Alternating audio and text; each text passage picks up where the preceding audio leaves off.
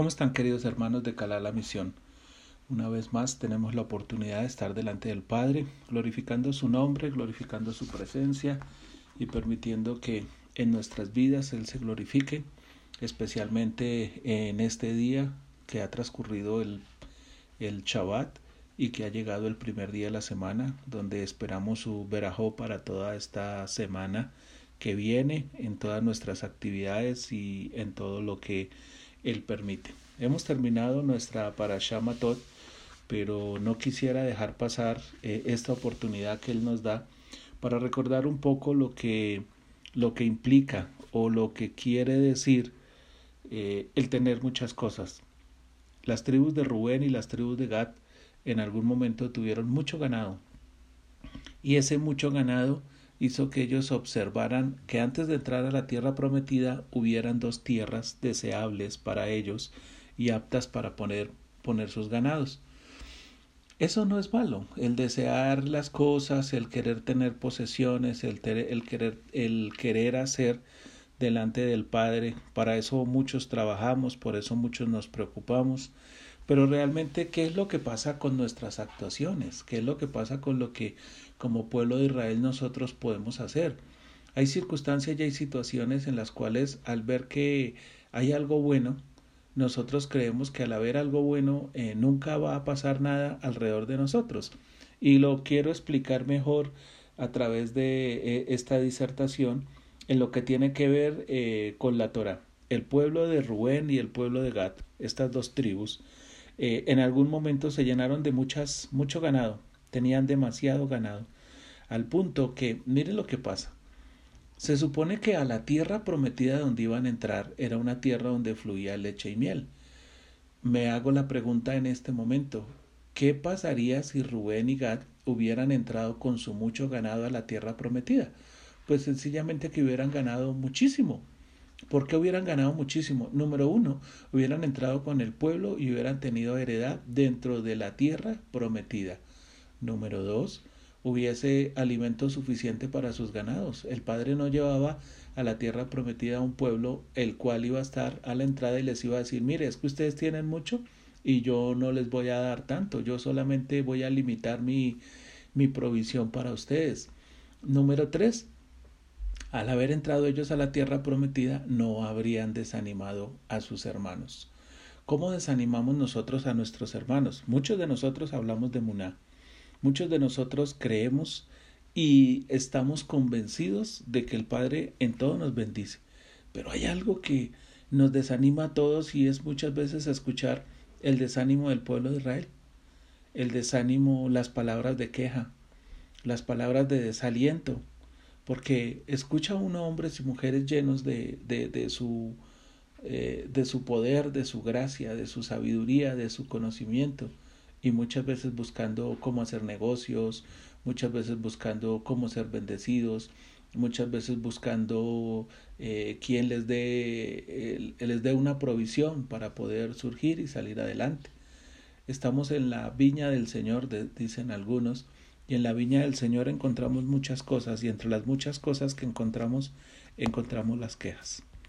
Esas quejas como Rubén y Gad, porque aunque tengamos todo nos quejamos. Rubén y Gad se quejaron de que las tierras donde iban a entrar no iban a ser aptas para sus ganados. Yo me pregunto, ¿el Eterno los iba a dejar por fuera y los iba a dejar sin darle el alimento? Pero ellos tomaron una decisión, al punto que fueron a Moche y fueron a Eliezer, el sacerdote, y fueron ante los principales a decirles, queremos quedarnos a este lado del Jordán para darle alimento a nuestro ganado. ¿Por qué es tan importante lo que tenemos frente a lo que el Eterno nos quiere dar? ¿Por qué es tan importante lo que nosotros hacemos frente a lo que el Eterno quiere hacer con nosotros? ¿Por qué la testarudez, por qué la terquedad de nosotros como pueblo de creer que tenemos un Elohim que nos va a dejar morir en el desierto? La respuesta de Moche fue muy sencilla.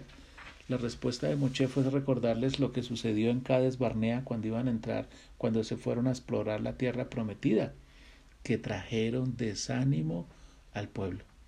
Si nosotros hoy miramos que los hombres llenos de bendición y llenos de unción le están diciendo al Eterno que no entran a la tierra prometida porque allí no hay suficiente pasto para su ganado, pues ¿qué podremos pensar nosotros los débiles de corazón? Si ellos no quieren hacer esto, pues nosotros tampoco entraremos porque no hay nada que hacer en esta tierra prometida, en esta tierra de bendición. Muchas veces nuestras actuaciones, nuestros pensamientos, nuestras palabras, lo que hacen es desanimar a otros. ¿Cómo los desaniman? ¿Cómo podemos nosotros, eh, y no quiero que me, malinterpreten con esta disertación, la verdad, eh, muchos de nosotros, por lo menos yo no sé si realmente eh, eh, o quisiéramos recibir de parte del Eterno una reflexión de saber si realmente estas cápsulas son llenadoras o no, pero qué curioso de que muchas veces nos levantamos a criticar y a juzgar lo que otros se atreven a hacer cuando realmente somos nosotros los que estamos despreciando al Eterno. Estamos despreciando su provisión, estamos despreciando su bendición, Moche fue enfático con Rubén y Gad y les dijo, ustedes van a hacer lo mismo que hicieron sus hermanos cuando entraron a la tierra prometida, que volvieron con un informe negativo y trajeron fue desánimo al corazón de los israelitas. ¿Cuántas veces nosotros no estamos desanimando el corazón de los israelitas? ¿Cuántas veces nosotros no estamos desanimando el corazón del pueblo con nuestros comentarios absurdos, muchos? Porque se nos olvida que aquel que tiene el control de todo, aquel que es capaz de mover cielo y tierra, podrá hacer que nuestros ganados se alimenten, podrá hacer que mis finanzas se multipliquen, podrá hacer que mi empleo se vuelva cada vez más productivo, o mi empresa se vuelva cada vez más productiva, o mis negocios, o mi familia, o todo lo que hay alrededor nuestro. Qué triste saber de que vamos con el Eterno pero nos queremos quedar atrás de lo que Él nos quiere dar. Yo no estoy juzgando ni a Rubén ni a Gad, ni estoy juzgando la condición de cada uno de nosotros. Solamente quiero y estoy viendo a la luz de la palabra cómo nosotros de una u otra manera podemos dejar de un lado lo que el Eterno nos quiere dar. Le dice Moche en el, Pere 32, en el Pere 32, verso 15, dice, si ustedes se apartan de él, él dejará al pueblo nuevamente en el desierto. Así habrán exterminado ustedes a todo este pueblo. ¿Cuántas veces los enemigos de Israel no están afuera, están adentro? ¿Cuántas veces nos critican que porque no nacimos en Israel y nos vestimos o nos disfrazamos de judíos? ¿Cuántas veces nos critican porque realmente no hacemos las cosas de corazón como a él le agrada? Pero no nos estamos dando cuenta, como dijo Mashiach, la, la viga que tenemos en nuestro ojo para fijarnos en la paja del ojo ajeno.